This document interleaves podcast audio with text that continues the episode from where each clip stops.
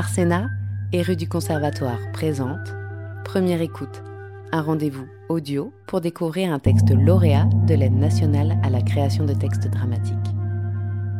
Aujourd'hui, découvrez Le temps des abeilles de Lucie Fanzini, lu par May Hiller, Laurent Huon et Margot Abascal de rue du Conservatoire.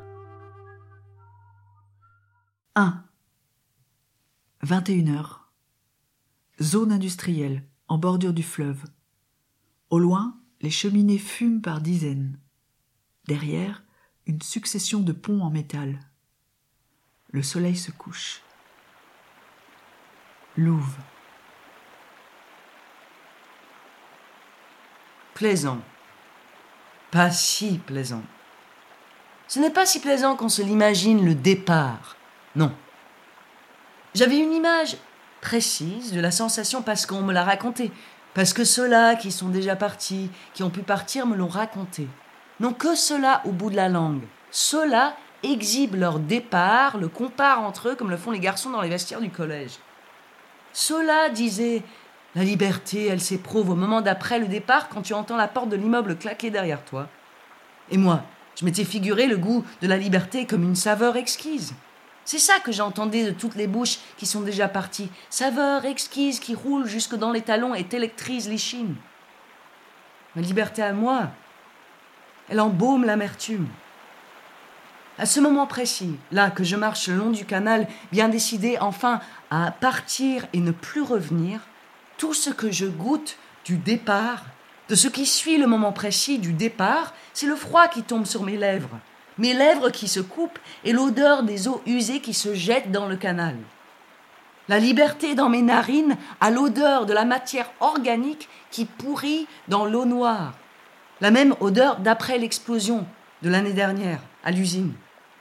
Celle-là que l'on sent toujours quand on passe tout près de la zone contaminée. Quant à ce que cela provoque en moi, rien ou pas grand-chose, le vide. Le vide, c'est un peu plus que le rien.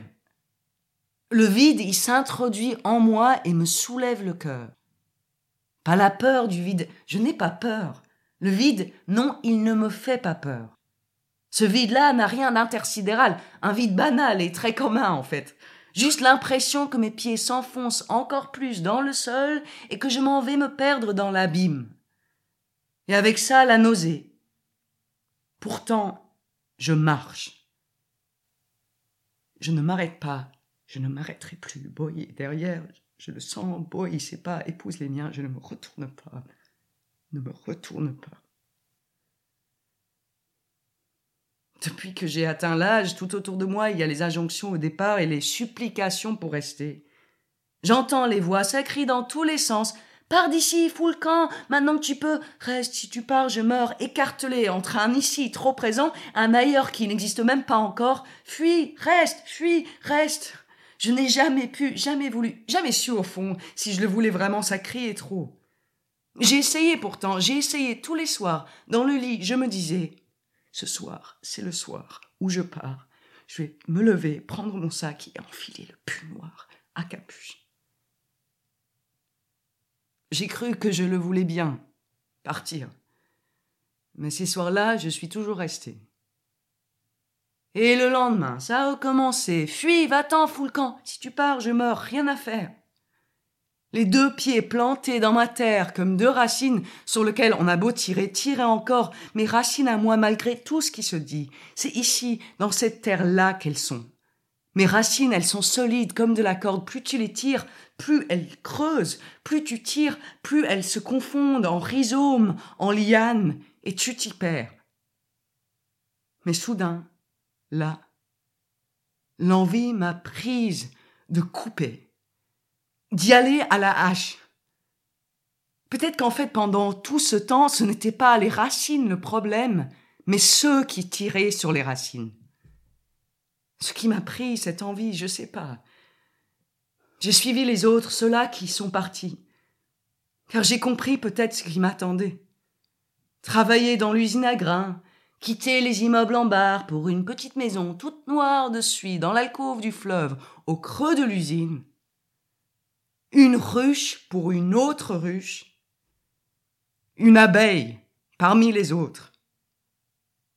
Ici, pour les gens comme nous, les gens de notre espèce, rien n'avance, ni rien ne bouge. Moi qui suis encore petite, mais plus si petite, ça je l'ai compris. Alors ce soir, dans la friche ou sur les quais, je marche le long du canal vers la station-service où je m'arrêterai. La toute première aire de transit à l'entrée de la voie rapide. Là-bas, je partirai avant que Boy ne me trouve. Faudra partir vite. Je saurai. Il ne m'aura pas. Boy n'est plus si agile qu'à ses débuts. Laissera filer la proie entre ses pattes, car tout pendant qu'il vieillit, moi je grandis, et en grandissant, j'ai détaché la laisse, le collier à mon cou s'est rompu. Là que je pense à lui, soudain, je ne marche plus, je cours presque, je m'essouffle à le penser, à mes trousses, à l'imaginer là, tout près. Boy se rapproche, il se rapproche encore, je le sens là sur mes talons. Bientôt, il posera une main sur mon épaule. Je marche, je ne m'arrête. Dans l'eau du canal, il pourrait y avoir son reflet. Je ne m'arrête pas. 7. Amar. Je connais l'odeur du ciment quand on passe à côté des barricades. Je connais la station aux allures de décharge, les petits tas où s'amoncellent les épaves et les papiers gras, là où les mouches fouillent la poussière, la cendre sur les tempes. Je connais tout aussi bien les fastes, les moulures immaculées, les draps de soie. Je connais les villes mondes et les villes cratères, comme les villes perdues. Je connais tous les états de notre société. J'ai déjà tout incarné. Me suis faufilé, jamais attardé. Dans chaque caste, en somptueux clandestin ou malheureux inconnu. Du cercle le plus haut jusqu'au bas-fond les plus sordides, je me fonds. À mi-chemin entre le silence et le bavardage. Il y a toujours un moment où l'on demande au silence de se justifier. Quant au bavard, il crève le plafond des anonymes et c'est lui en tout premier que le doigt désigne. Alors je réponds quand on parle. Et je cause volontiers. Mais parler, véritablement parler, je le fais peu. Je parle peu puisque je tue. Et que pour tuer, la bouche, les oreilles, les narines se ferment. Tous les sens doivent se taire pour tendre vers la justesse absolue, maintenir le regard sur la cible et surtout accorder le geste au regard, faire que le geste devienne le regard. Je tue, ça je le dis, et il y a d'autres choses dont je pourrais parler. Mais il y a une chose que je ne dirai pas, jamais. Cette chose-là, c'est la chose à terre à tout prix, la chose qui fait qu'aujourd'hui, je peux tuer et disparaître, et que personne ne me saisit. Que celui qui a besoin me trouve, et que celui qui me veut ne m'attrape jamais parce que mon ardeur à cacher la chose à terre à tout prix s'est mise à déteindre, et que désormais je peux cacher n'importe quoi, n'importe où, y compris moi. Si je me drape du visage de l'abîme, je peux me dérober et tromper la seconde entre le temps et le contretemps. Tic-tac, tic-tac. Les longues heures passées à ne rien laisser au hasard, a toujours essuyé les miettes derrière moi et débarrassé la scène de mes fragments. Toutes ces heures longues ont eu raison des lois de la science. Les graviers reprennent leur position initiale après mon passage. L'herbe se redresse à l'identique quand mon pied la quitte. Il n'en reste rien, aucun souvenir de ma présence, si bien qu'aujourd'hui je suis sans âge et sans patrie. Je ne parcours qu'en surface, et sur la glu de cette ville je ne me pose pas. Je ne suis pas de ceux qui vont ou habitent en un endroit exact. Je me situe dans l'imprécision même du quelque part. Tout le monde connaît mon nom sans me connaître, moi. Je marche dans la rue à visage découvert et pourtant personne ne me voit, pas de traces tangibles, ni le moindre sillage. Mes cheveux ne tombent pas, les cellules qui me constituent ne se reproduisent plus et se suffisent à elles-mêmes. Ma propre odeur a fini par me quitter. Même les jaguars, leurs flair et leurs boussoles dorées ne peuvent me traquer ni me trouver, jamais. Je me dérobe à la face du monde. 10. Jamais l'envie ne te prend de t'allonger et dormir. Pas plus que toi, visiblement. Il y a quelque chose de surexcitant à dormir tout près de toi. Et puis le jour ne va plus tarder à venir. Tu me fais penser à une de ces femmes près du port qui tous les soirs attendent qu'on leur donne la clé, alors qu'elles auraient pu s'en emparer au premier jour. Un temps. Depuis toutes ces heures, il n'y a rien en toi que tu sens faiblir. L'éveil fait partie de ce qui est convenu et non négociable. Mais il n'y a plus personne aux alentours à cette heure-là de la nuit. Plus personne ne viendra.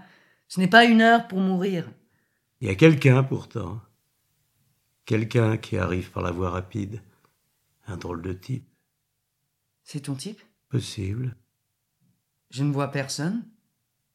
Tu vois le plan d'eau et les fumées blanches? C'est par là qu'il arrive. Genre de type qui va dans les entrepôts désaffectés pour le seul plaisir d'arracher des gouttières. Un temps. Maintenant, je le vois.